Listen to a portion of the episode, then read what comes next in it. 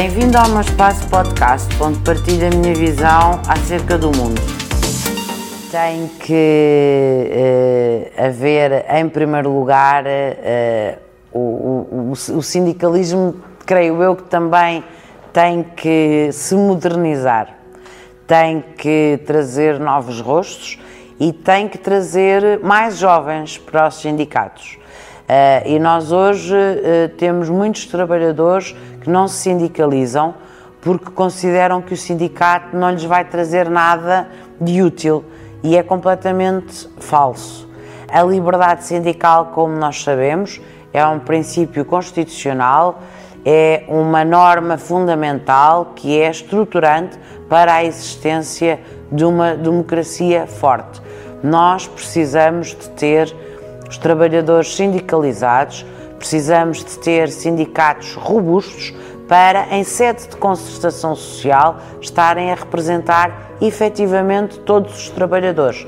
E sabemos que se houver sindicatos fortes, os trabalhadores ganham, porque sindicatos fortes significam também associações de empregadores fortes.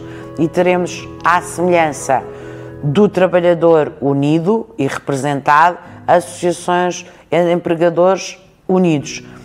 E teremos melhores salários, teremos melhores condições de trabalho e teremos aquilo que é fundamental no direito do trabalho, que é a dignidade da pessoa humana como primado das relações laborais. Porque, efetivamente, um empregador, se estiver a lidar com um trabalhador sozinho, está uma correlação de forças completamente desproporcional. Mas se nós tivermos um sindicato a lidar com uma associação de empregadores, a correlação de forças é exatamente a mesma.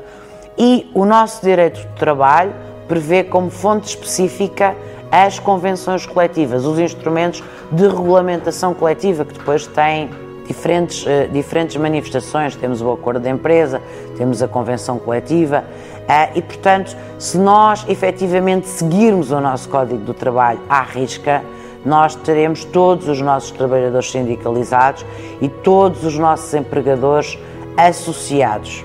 Sabemos que isto é um sonho, mas que todos também temos o dever de trabalhar nesse sentido, tendo sempre a, a premissa de que sem liberdade sindical não há democracia.